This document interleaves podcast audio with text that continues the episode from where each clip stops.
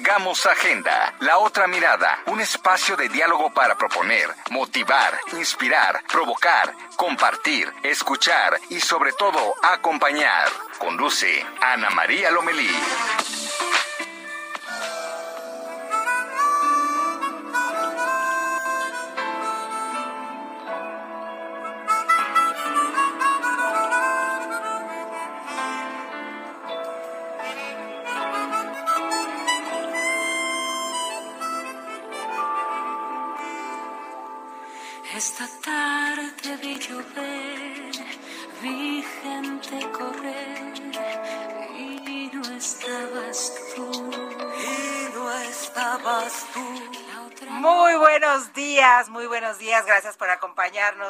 Agenda. A nombre de Ana María Lomelí, les saluda también Julieta Santos en este domingo que vamos a estar romanticones. Vamos a estar recordando al maestro Armando Manzanero, quien el 7 de diciembre, bueno, aproximadamente dentro de dos días, el martes, estaría cumpliendo 86 años. Y qué delicia escucharlo con algunos de sus amigos con quien grabó sus éxitos, como Solé Jiménez, sin duda alguna. Qué delicia Sole Jiménez, ¿no? Ya hace falta escuchar otro conciertito por ahí de presuntos implicados, ¿no? Bueno, pues ahí está. De esto vamos a estar tocando aquí en el Heraldo en esta mañana.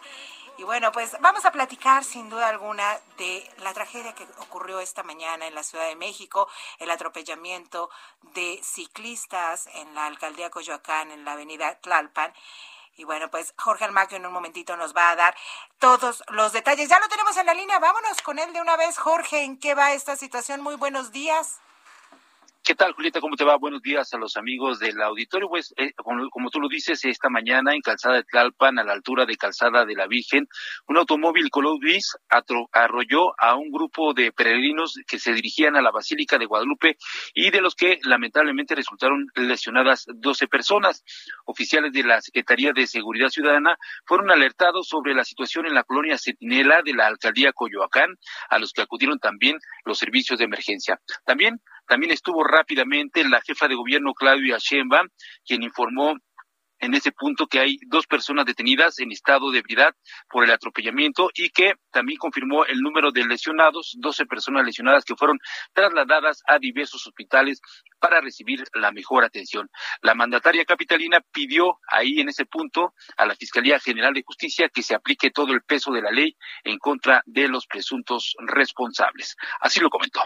El responsable es la persona que venía en estado de ebriedad y que arrolló y todo el peso de la ley con estas personas. Este... Fueron detenidos y vamos a pedirle a la fiscalía que actúe con toda responsabilidad.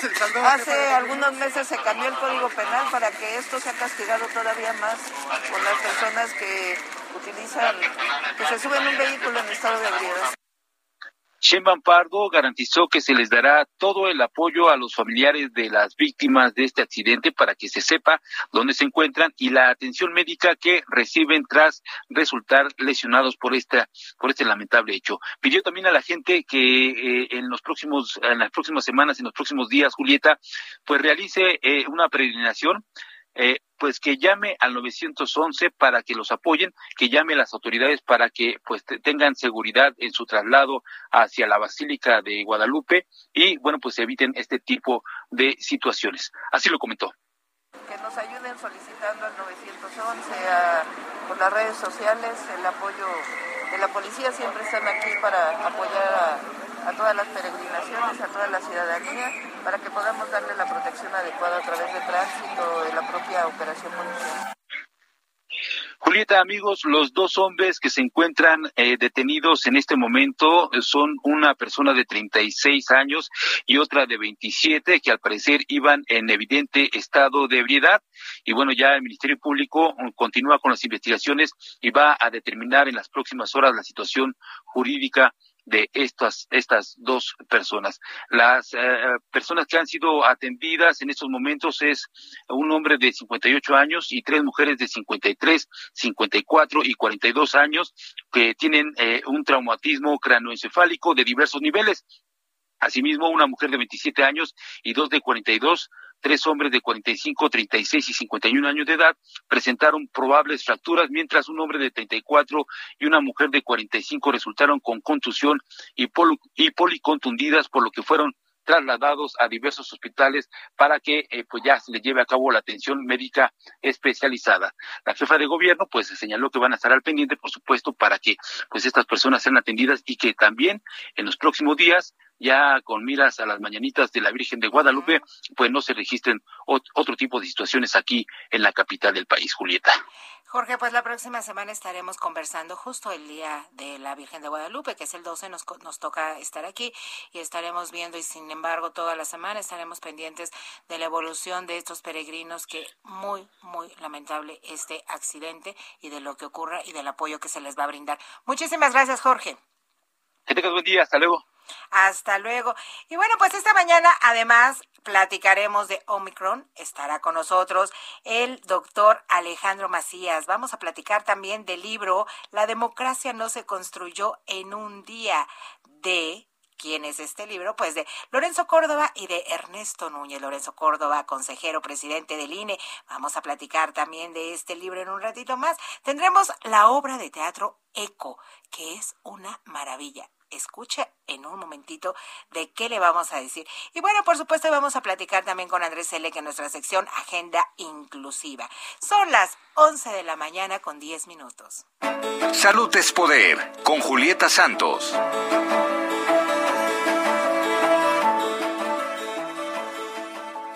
Doctor Alejandro Macías, infectólogo y excomisionado de la influenza contra la influenza en México.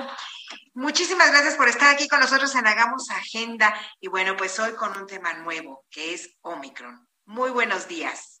Hola, ¿qué tal? Muy buenas. Doctor, platíquenos, ¿qué se conoce hasta el momento de Omicron? 21 de noviembre comienza, conocemos una nueva cepa y hoy, dos semanas exactamente después, ¿qué se conoce? Eh, mira, sabemos primero lo más importante que es capaz de tomar el lugar de la variante Delta y creo que eso hay que entenderlo, porque hasta ahora ninguna variante había sido capaz de hacer eso y creíamos que saliendo de la variante Delta ya eh, entraríamos en una situación, digamos, de equilibrio, porque no había ninguna otra variante que fuera capaz de sustituirla. Ahora, por la información que tenemos de Sudáfrica, parece que esta sí lo puede hacer y la implicación es que eventualmente pues nos va a pegar de todos modos, porque tendríamos que sufrir todavía el embate de una variante que sea capaz de sustituir la variante delta. Solamente falta que nos informen si ya lo pudo hacer en algún otro país fuera de Sudáfrica, puesto que en Sudáfrica ya lo está haciendo. De acuerdo. ¿Qué, eh, tan eh, peligroso, qué tan grave puede llegar a ser Omicron? Eh, con la información que tenemos inicialmente, parece que no es una variante más peligrosa desde un punto de vista clínico. Parece que de hecho en algunos casos el cuadro podría ser más leve. El peligro es que sobre todo puede reinfectar a los que ya infectó. Y quiere decir que mucha gente que ya sufrió la enfermedad y que ya tiene inmunidad o que ya está vacunado lo puede sufrir. También parece que esa gente tendría un cuadro más leve. Pero si se infecta muchísima gente al mismo tiempo, me refiero a millones de personas, pues sí todavía puede ser que aunque una baja proporción se compliquen, pues pongan presión sobre los servicios de salud. Es muy pronto para decir que es muy, muy transmisible como al principio en 2020 lo vimos. Es pronto para decirlo. Parece que no es así. Parece que es muy transmisible, sí, pero que no se asocia con un colapso en los hospitales, de acuerdo con lo que se está viendo en Sudáfrica. Ahora, también es verdad que es muy pronto para decir que no hay un colapso en los hospitales, porque recordemos que la gravedad suele venir en la segunda semana. Entonces puede ser que los primeros casos que están ocurriendo en Sudáfrica todavía no se oponen graves suficiente como para colapsar los hospitales. Por eso tenemos que tener paciencia para que se nos acumule más información para esta segunda, tercera semana. De repente pensamos vacunados ya no nos no, no podemos tener COVID y bueno, pues podemos tener COVID y también podemos eh, infectarnos con esta nueva cepa, ¿no? Así sería, aunque hay que tener también tranquilidad de que si ya estamos vacunados, lo más probable es que aunque nos enfermemos, al menos no nos vaya a matar. que nos vayamos a enfermar con menos gravedad y la vacuna de todos modos nos serviría. No, no estamos hablando de que es un virus nuevo, es el mismo virus, es el mismo SARS-CoV-2, no es el SARS-CoV-3, es el mismo virus, nada más que puede tener variaciones y eso es lo que todavía no sabemos bien a bien, cuál es el tamaño de esas variaciones. Es el mismo SARS-CoV-2, es la misma COVID, es la misma enfermedad, solamente con una variante diferente. Con una variante distinta cuyos alcances tenemos todavía que conocer. De acuerdo. ¿Qué tenemos que hacer ante qué medidas tenemos que tomar ante esta nueva variante? Las mismas, ahora viene diciembre, hay que hay viajes, hay fiestas, ¿qué nos recomienda, doctor? Todavía es lo mismo, de hecho, el mensaje tiene que seguir siendo el mismo, de nosotros de cada quien, de la familia, de las autoridades. Esto no se ha terminado.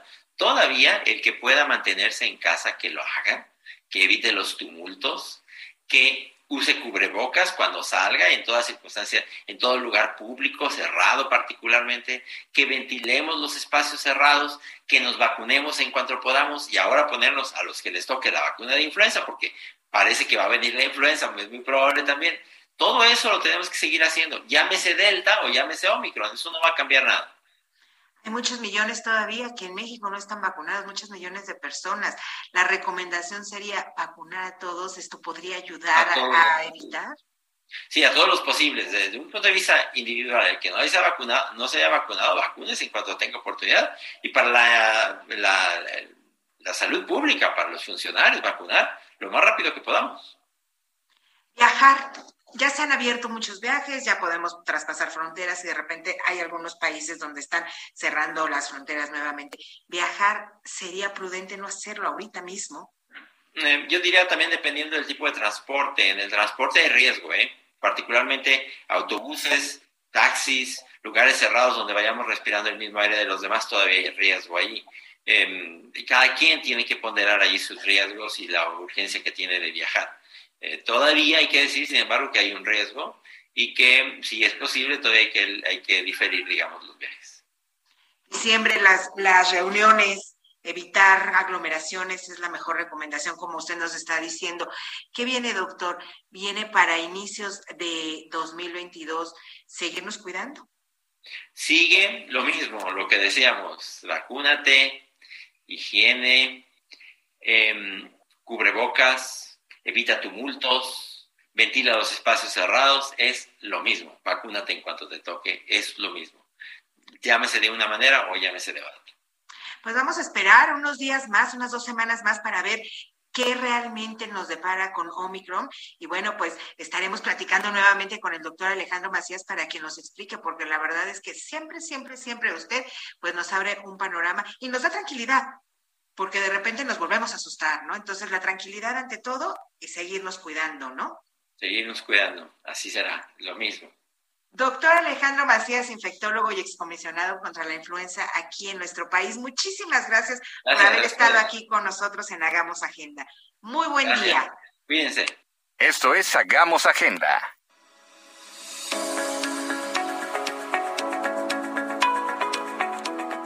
seguimos esta mañana aquí en Hagamos Agenda justamente. Bueno, pues ahí tiene usted. Esto no se acaba, esto continúa. Y bueno, pues frase parecería ya frase hecha y frase común, pero de verdad no podemos no podemos dejar de cuidarnos, no podemos bajar la guardia. Continuemos, continuemos con todas estas medidas que de repente se nos olvida. Lavarse frecuentemente las manos se nos está olvidando a veces ponerse el gel, traer el cubrebocas en todo, todo, todo, todo momento que no estemos comiendo y cuando estemos fuera de casa. Entonces, pues hay que, hay que ayudar a uno y a los demás. Hay que seguir siendo solidarios en esta lucha contra el COVID. El día de ayer, bueno, pues se anunciaron también, por supuesto, nuevos casos, nuevos casos de, de, de COVID, 2.841 casos, 251 defunciones. En total van 295 mil personas que fallecen en nuestro país por COVID. Esto no termina. Entonces, bueno, pues esto ya está en cada uno de nosotros. Hay que estar cuidándonos y, por supuesto, no bajar la guardia.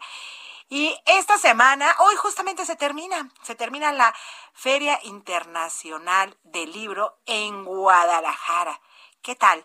La verdad es que ha habido unas presentaciones buenísimas, ha habido unos libros buenísimos. Se antoja como para ¿qué voy a hacer este fin de año? Pues leer. Porque la verdad es que tantos, tantos libros. Y uno de los libros que fue presentado en la Feria Internacional del Libro en Guadalajara es La democracia no se construyó en un día. ¿Y quién escribe este libro?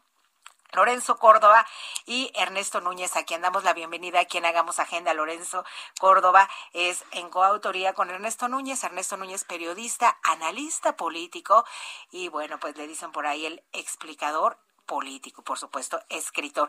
Muy buenos días, Ernesto. Gracias por estar con nosotros. Hola, Yuli, ¿cómo estás? Buen día. Buen día a tu auditorio. Muy buenos días. Platícanos, la democracia no se construyó en un día, pero si hay un día que cambió la historia de la democracia en nuestro país, ¿sí o no? Bueno, pues mira, esa es una buena, esa es una muy buena lectura que, que haces y que es muy exacta, porque efectivamente el primero de julio de 2018, pues sí, cambió la historia, es digamos una, la, la más reciente estación, si lo quieres ver, o una de las más recientes estaciones de un recorrido largo de un recorrido largo que, como decimos en el libro, lo puedes ver eh, en este proceso amplio de transición a la democracia en México, que algunos ven que, algunos consideran que inició en el 68 con el movimiento estudiantil, este despertar ciudadano, algunos lo ven más en el 77 con las reformas de don Jesús Reyes Heroles, que dieron apertura a la pluralidad del sistema, y eh, o algunos lo ven en el 88, cuando fue este fraude famoso fraude del 88 y las reformas que derivaron de ahí, entre otras, la fundación del ICE en 1990 y a partir de ahí, pues la construcción de un sistema electoral que hoy en día es muy complejo, que hoy en día es muy, eh, con una regulación algunos consideran muy abigarrada, muy compleja, muy difícil de aplicar, eh, pero que se fue desarrollando en estos años hasta llegar a 2018 en condiciones de muy favorables para que ocurriera una alternancia en la presidencia de la República y que ocurriera algo, Yuli, que pocos países de América Latina pueden presumir, que es el arribo de la izquierda al poder por la vía pacífica y por la vía de las urnas. ¿Cuántos años después, países, este, ¿Perdón? ¿Cuántos años después? 50 dicen algunos, pero a lo mejor más. Sí, te digo, son muchas. veníamos de un partido, de, de un régimen de partido único, que, que tuvo, digamos, a pesar de muchos errores y muchos abusos y corruptelas, tuvo la virtud de renovarse desde dentro, ¿no? Y, y, y, digamos, con la misma constitución, sin ruptura del orden constitucional, irse abriendo poco a poco a la transición.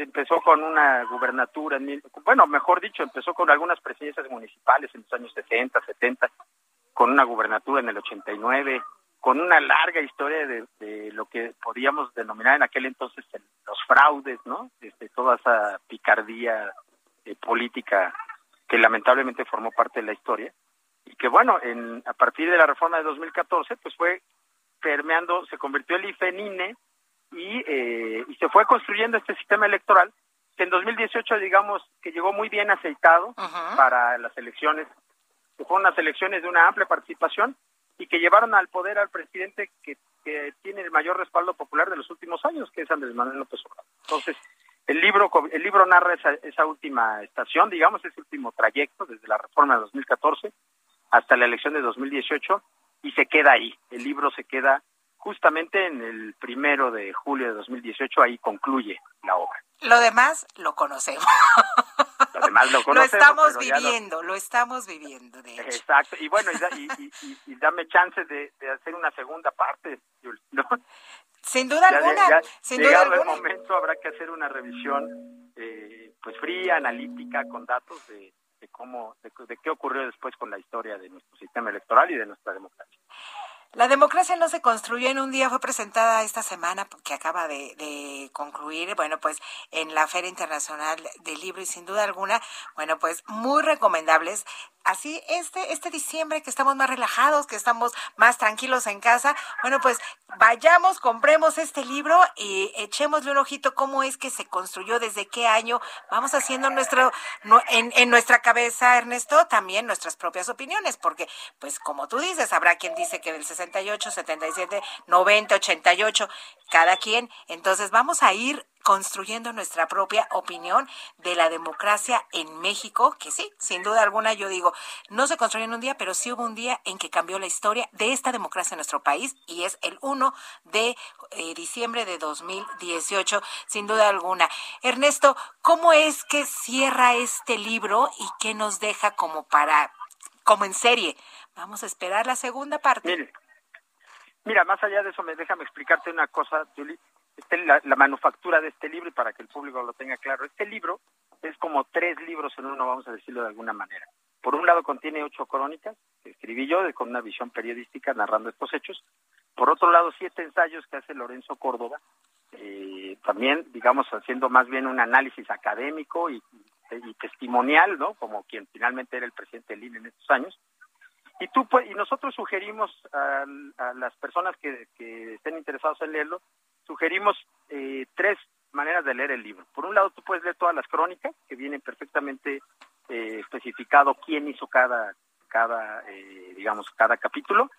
Puedes leer todas las crónicas juntas, puedes leer todos los ensayos juntos, o puedes leerlo en el orden intercalado que viene, crónica, ensayo, crónica, ensayo, que fue un poco así como lo planeamos desde el principio, y eh, digamos que son, pues sí, esta, vamos a llamarle así dos, dos o tres libros en uno, depende cómo lo quieras ver. Ernesto, tenemos que irnos a un corte. Ernesto Núñez, periodista, escritor, analista político.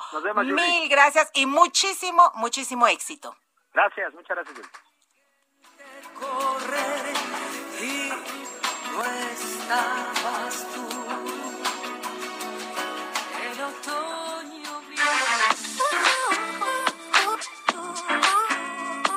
Hagamos agenda con la periodista de la otra mirada, Ana María Lomelí.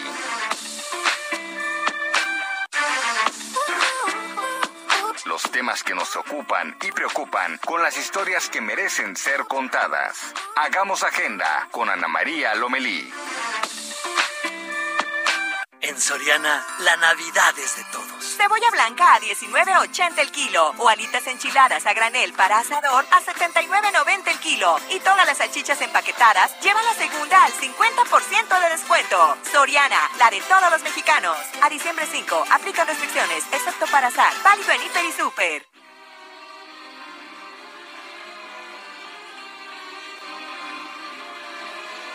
Adoro la calle en que nos vimos, la noche cuando nos conocimos. Adoro las cosas que me dices, nuestros ratos felices, los adoro, vida mía.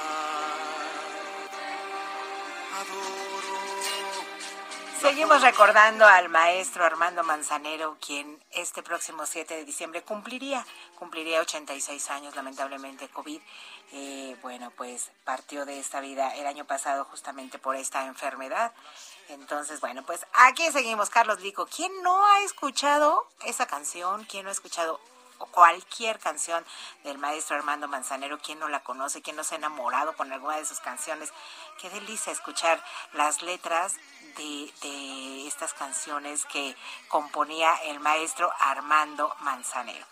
Bueno, pues vámonos, vámonos en este momento hasta Nayarit con Karina Cancino. Allá en Nayarit les quiero decir que nos están escuchando en el 96.1 en Tepic, en Tijuana en el 1700 AM, en Tuxtla Gutiérrez 88.3, en Villahermosa en el 104.9. Estamos en Hagamos Agenda, Ana María Lomelí, Julieta Santos y vámonos hasta Nayarit donde hoy hay elecciones. Karina, cuéntanos cómo va todo por allá. Así es, buenos días. Pues desde las 8 de la mañana se están instalando casillas en todo Nayarit porque va a haber la elección extraordinaria al Senado donde podrán votar 897.204 personas de este estado y algunas 5.699 van a hacerlo desde el extranjero. Se está esperando pues que esta elección eh, llame la atención de la ciudadanía porque es extraordinaria debido a que del año pasado quien representaba a Nayarit en el Senado, Miguel Ángel Navarro Quintero, solicitó un eh, permiso pues para eh, contender por la gubernatura del estado, ganó el pasado 6 de junio y al no tener suplente pues esta curul quedó vacante con lo que se llamó elecciones extraordinarias que son este 5 de diciembre. Pero también en el municipio de La Yesca históricamente se va a llevar a cabo esa elección extraordinaria donde además van a participar cinco mujeres birraritari Huichol, que van a buscar la alcaldía de este lugar y también los demás integrantes de las regidurías de esta alcaldía que estarán pues también eh, principalmente llevando a cabo las acciones afirmativas a, a, favor de los pueblos originarios. Y en este lugar se espera que exista seguridad por su cercanía con Zacatecas, Durango y otros estados que han tenido conflictos y también que a pesar de las distancias que hay en los lugares, pues se pueda tener a tiempo y hoy mismo los resultados de esta elección. Así que estamos celebrando elecciones extraordinarias en Nayarit, hay condiciones para que se dé en ambiente de gobernabilidad, tal vez no sea tan copiosa como el pasado 6 de junio en las locales, pero se espera pues que los nayaritas y las nayaritas participen en esta fiesta democrática. Sin duda alguna, Karina, muchas gracias, muy buenos días y que tengan felices elecciones. Muchas gracias. Al rato les damos el reporte de los resultados. Buenos días. Claro que sí. Y bueno, pues la Secretaría de Seguridad y Protección Ciudadana informa que Luis Wertman es el nuevo titular del Servicio de Protección Federal. Este nombramiento se da por instrucción del Ejecutivo Federal y antes de asumir el cargo, Luis Wertman se desempeñaba como director general de Seguridad Privada justamente de la Secretaría de Seguridad y Protección Ciudadana. Él es licenciado en Administración con maestría en Administración de Negocios, encabezó el negocio, el Consejo Ciudadano de Seguridad de la Ciudad de México y también integró el Consejo Nacional de Seguridad como representante de la sociedad civil de 2015 a 2017. Luis Wertmann sustituye a Manuel Espino. Como recordaremos, él renunció hace unos días apenas el 29 de noviembre. Son las 11 de la mañana con 35 minutos. Agenda inclusiva con Andrés Elec. Bueno, pues aquí seguimos en Hagamos Agenda y el viernes fue el Día Internacional de las Personas con Discapacidad. Entonces, desde ese día, bueno, pues hay muchas celebraciones, más que celebraciones, hay muchas conmemoraciones, ¿no? Hay muchas voces que han alzado la voz y también, ¿saben qué?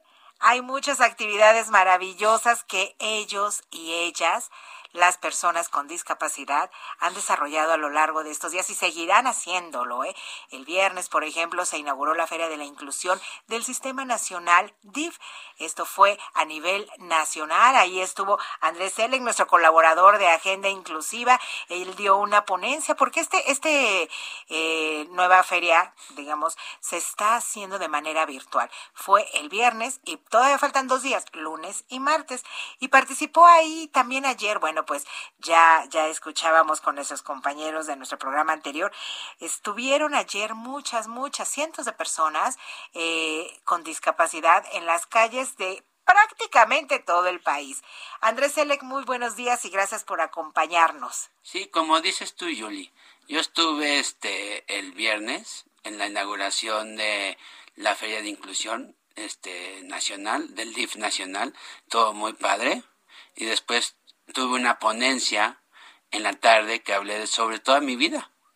Y estuvo muy padre y muy, estuvo muy emocionante porque sí hablé mucho de mi vida.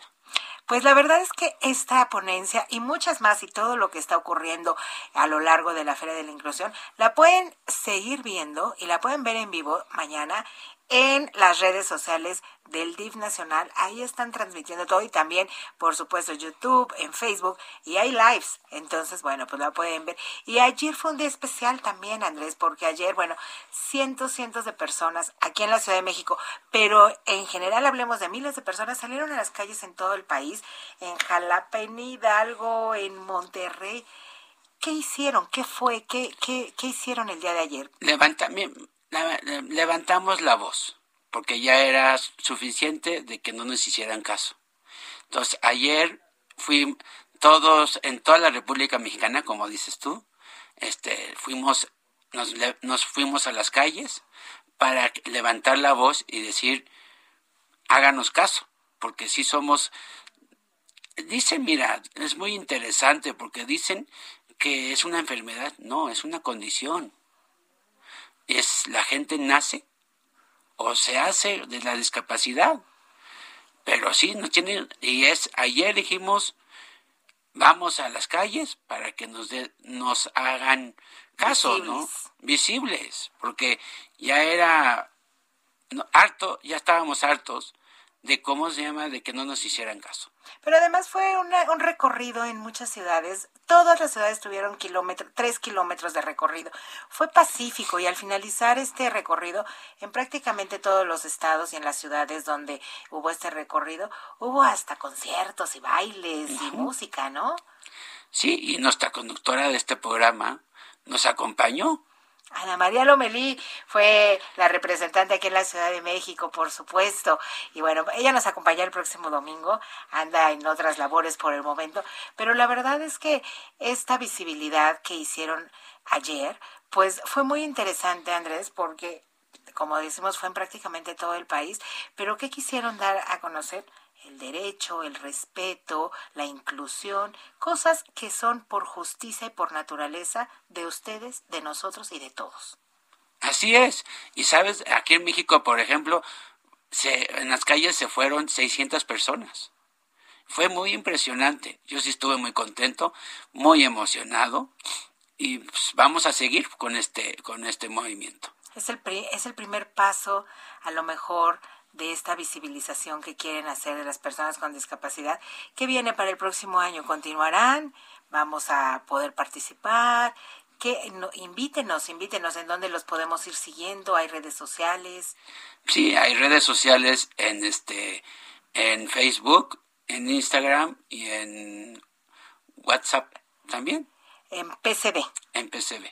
PCB es el movimiento de personas con discapacidad con discapacidad. Es el primer movimiento, dignidad y orgullo. Eso fue lo que escuchamos el día de ayer, con todas las porras, ¿eh? Con muchísimas porras. Y estuve, toda la gente con discapacidad estuvo muy emocionados. Creo que vamos para un futuro muy emocionado y muy activo. Muy activo, eso es. Dignidad y orgullo. La verdad es que el eslogan es bastante bueno. Personas con discapacidad. Así es que síganlos. El movimiento es PCD, Movimiento de Personas con Discapacidad. Muy buenos días, André. Nos escuchamos dentro de 15 días. Nos escuchamos dentro de 15 días. Buenos días. Esto es Hagamos Agenda.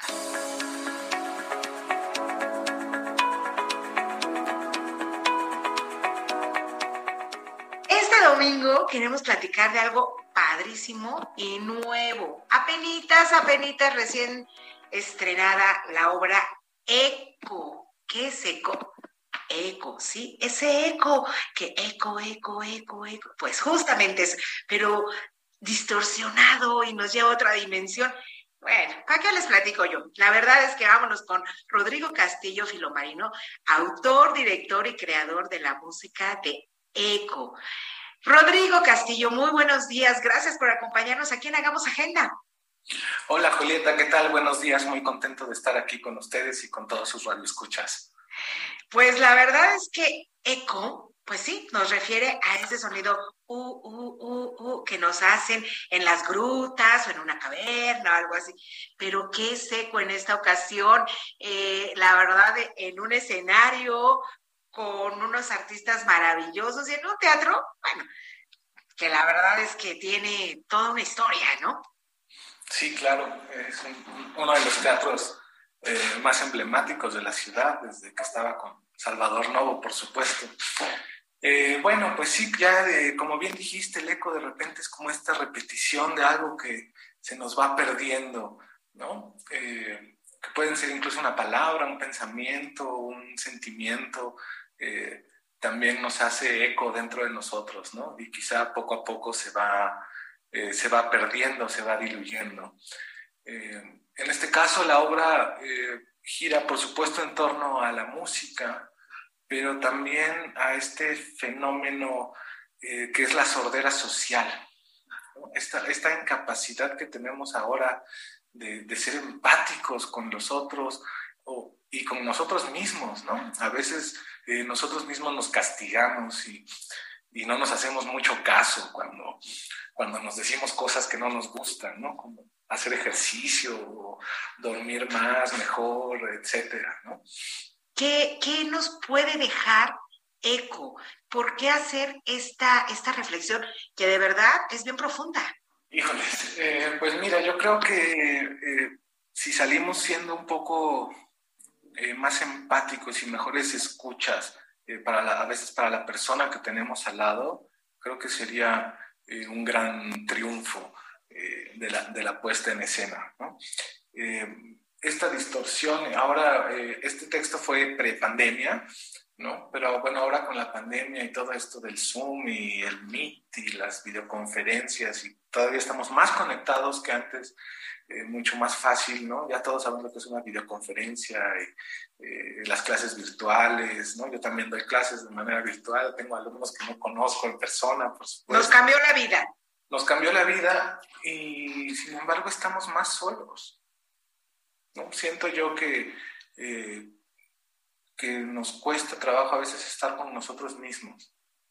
¿no? Entonces nos tenemos que llenar de cosas que hacer, eh, conseguirnos un trabajo lejos, ir a un gimnasio y eh, el teléfono, el Netflix, eh, bueno, perdón. Este, sí, sí, sí, de una serie de, de cosas sociales, ¿no? Y materiales, como para no estar con uno. Exactamente, exactamente, ¿no? Y, bueno, por ahí en la obra se dice que, eh, pues que las cosas no cuestan dinero, ¿no? Las cosas cuestan tiempo, cuestan vida, el tiempo que uno eh, toma para trabajar y ganar ese dinero y poderse comprar lo que sea, pues realmente no cuestan dinero, cuesta el tiempo que uno trabajó para poder... Rodrigo, ¿qué más, ¿qué más ejemplo que la salud? La salud es gratis. ¿Y cómo la apreciamos hoy, no? después de lo que hemos vivido. Sí, por supuesto. Ahora eh, yo estoy muy contento de poder ya estar eh, en un teatro físicamente, ¿no? Con, eh, con público de manera presencial, ¿no? Por supuesto, con todas las medidas de precaución, ¿no? Y, de cuidado, como los cubrebocas, la distancia y ese tipo, ese tipo de cosas. Pero sí es algo que se extraña tanto, tanto de este lado como artistas, como supongo, del otro lado como, como público, ¿no? Como espectadores. Sin duda, el teatro y todo el espectáculo, pues fue de lo primero confinado y de lo último en regresar. Hoy estamos regresando. También depende de cada uno de nosotros que tengamos ese cubrebocas puesto durante toda la función, esa sana distancia. Platícanos, Rodrigo, en dónde están comenzaron este jueves pasado, pero apenas estamos iniciando. ¿Cuántos días? ¿Dónde? ¿Dónde los vamos a ver? Eh, bueno, empezamos este jueves 2 eh, en la capilla a las 8 de la noche. Eh, vamos a tener funciones jueves y viernes, siempre a las 8 hasta el 17 de diciembre. Ahora tenemos una cosa maravillosa que Rodrigo no nos ha dicho, que es que la función del día 10, señores, va a tener algo especial va a haber lenguaje de señas mexicano, cosa que la verdad se le aplaude muchísimo esta iniciativa para que todos, todos, así que sea inclusivo el teatro también, pues podamos asistir. ¿Cómo va a estar esta función, Rodrigo? Eh, está muy interesante. Eh, el, intérprete de lengua de señas mexicanas va a ser Antonio Sacruz, que tiene muchísima experiencia eh, en teatro, ah, es actor además. Y bueno, eh, además de tener eh, toda la interpretación de Antonio, eh, la música va a estar un poco modificada para que las personas con, con, problemas de escucha, sordas, hipoacusias, etcétera, puedan sentir un poco las vibraciones de la misma. ¿no? es un espectáculo, no es teatro danza ni danza teatro, es una, es una combinación muy rara donde las tres partes son muy importantes, ¿no? Tanto la actuación de José Alberto Gallardo, eh, todo el movimiento escénico que hace Jancy Méndez y la música, ¿no? Entonces, para mí sí es importante que si van a ver a alguien eh, bailar, moverse en el espacio, pues haya algo más que les ayude eh, pues a sentir, ¿no? el, el, mensaje que queremos transmitir, que se reciba mejor. Sin duda alguna, la verdad es que es algo bien, bien, bien interesante. Es súper padre que lo estén haciendo. Lo aplaudo, lo aplaudimos a quien hagamos agenda. Somos un programa inclusivo. Siempre tenemos, la verdad, la apertura a todo tipo de personas. Y la verdad es que, pues, ¿Qué te puedo decir? Acaba de ser justamente este viernes el Día Internacional de las Personas con Discapacidad. Entonces, qué padre que hagan esto, me encanta la idea. Recordemos, Teatro La Capilla, recuerden que es ahí en Coyoacán. Rodrigo Castillo, filomarino, autor, director y creador de la música de Eco. Mil, mil gracias. Música, danza y bueno, una sensación que les va a dejar esta obra de verdad no se la pierdan. Agradecemos mucho, Rodrigo Castillo, que hayas estado con nosotros esta mañana aquí en Hagamos Agenda. Al contrario, muchísimas gracias a ustedes, Julieta. Que tengan muy buen día. Igualmente tú, buen domingo. Chao. Hola, hola, ¿cómo están? Buen domingo. Es el primer domingo de diciembre, se acaba el año, pero hay un buen de cosas. Vámonos rápidamente, después de que México confirmó la llegada el viernes pasado de esta variante Omicron de COVID-19, la vacunación para adultos mayores se estudia, arranca este martes, sí, es para los adultos mayores de 65 años y esta es información proporcionada por el presidente López Obrador. A partir del martes próximo. Todo esto por el invierno. Hasta ahora no se ha demostrado que sea una variante más agresiva que las anteriores. No hemos tenido un repunte Ahí escuchábamos a López Obrador quien asegura que no hay una escalada, que no han aumentado los contagios de personas contagiadas por SARS-CoV-2. En un rato estará en el Aeropuerto Internacional de Ciudad de México, estará revisando eh, cómo van ahí algunos ajustes y el mantenimiento. A las doce y media del día se consumará el cambio en la dirigencia nacional de Movimiento Ciudadano. Vuelve quien fundó el partido, el senador Dante Delgado, vuelve a tomar las riendas de la dirigencia nacional de ese partido. En las últimas horas también ha habido inconformidades, eh, pues de aquellas personas que perdieron un familiar en la línea 12 cuando se desplomó esta línea 12, cuando ocurrió algo esto porque se aplazó la audiencia de imputación hasta marzo de 2022. La Fiscalía General de Justicia de Ciudad de México anunció que pedirá al Poder Judicial reconsiderar la fecha y estamos atentos a lo que ocurra. Este lunes arranca el Quédate en México, este polémico programa de cómo las personas que solicitan asilo se tienen que quedar en México en lo que les resuelven la bronca. Ale Saldívar de La Voz de América nos informa. Adelante, Ale. Miles de migrantes siguen llegando a la frontera sur. Uno de ellos, José Chávez, nos contó en Ciudad Juárez que lo último que quiere, después de haber pasado por innumerables dificultades y peligros, es quedarse en México siempre tengo miedo, como este lugar es mm, bastante peligroso por las noticias que se escucha y yo tengo miedo salir a trabajar. Pero la orden de un juez, quien obligó la restitución del MPP, tiene a la Casa Blanca, a miles de migrantes como José y entidades humanitarias ante una nueva encrucijada.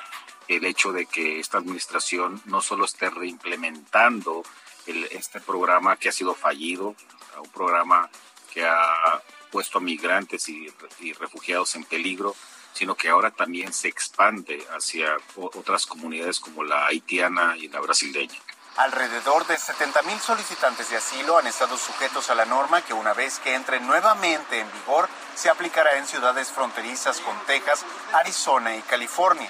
Aunque los nuevos términos del acuerdo firmado entre México y Estados Unidos refuerzan la atención humanitaria, incluida la salud y las medidas de seguridad los resguardos ya no dan abasto con la demanda de ayuda. Digamos, el regreso de campamentos, campamentos de refugiados hechizos que no van a tener agua potable, no medicina, comida, no apoyo legal, en condiciones deplorables. Para los activistas, la preocupación aumenta al estar activo el también llamado Título 42, una norma que el gobierno justifica por la pandemia y que, según activistas, deja sin derecho a pedir asilo a los inmigrantes falso esto que las personas tienen acceso a una corte porque es muy difícil encontrar abogado y es muy difícil pelear tu caso cuando no sabes, cuando no tienes la seguridad para ti para tu familia. Se tiene previsto que el gobierno estadounidense asigne 22 jueces para tratar de acelerar estos casos en un plazo de 180 días. Alejandro Saldívar, Voz de América, Ciudad Juárez, México. Del 6 al 10 de diciembre se vacunará con la primera dosis de la vacuna anti-COVID-19 a menores de 15 a 17 años. Esto en los municipios, en casi 40 municipios del Estado de México. En la lista están Metepec y Toluca. El martes 7, el Gabinete de Seguridad del presidente López Obrador sesionará en Zapopan, Jalisco. El miércoles 8, López Obrador estará en Nayarit y también autoridades judiciales determinarán si reviven o no al partido Fuerza por México. También para mitad de semana se perfila que haya una audiencia de estatus del proceso de Genaro García Luna, quien está encarcelado en la Unión Americana. ¿Quién era Genaro García Luna? El titular de Seguridad Pública en la época de Felipe Calderón. Ya el jueves 9 pudiera haber información, esto después de que México dio permiso de otorgar visas a agentes de la DEA para que estén en territorio nacional. Los agentes que llegan van a sustituir a algunos que ya estaban desplazados en México. El presidente López Obrador les pidió respeto. Entraban como Andrés por su casa. Ya no va a ocurrir eso. No, no, no, porque es nuestra soberanía que tenemos que proteger y tenemos que actuar con respeto. Este viernes arranca el operativo de la Basílica de Guadalupe. Se perfila que lleguen 5.7 millones de fieles al Templo Mariano. Eh, la invitación es al uso obligatorio del cubreboca y que la mayoría de las personas que asista es porque ya tiene sus dos vacunas. Es la voz de Francisco Chiguil, que es el alcalde de Gustavo Amadero. No se permite la pernocta, no habrá celebraciones religiosas no podrá, se podrá permanecer en el atrio ni tampoco en el interior de los templos, sin disponibilidad de bicipuertos y también la estancia de peregrino no prestará servicios. Ya saben que yo soy Irving Pineda, los espero en mis redes sociales, en Twitter en arroba Irving Pineda, en Insta también, Anita Lomelí en arroba Anita Lomelí en Twitter. Ya saben que siempre estamos por acá. Buen domingo.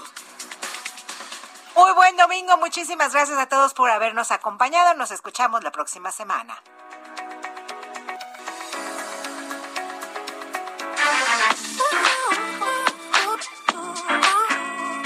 Cada domingo te esperamos en Hagamos Agenda con la periodista de la otra mirada, Ana María Lomelí.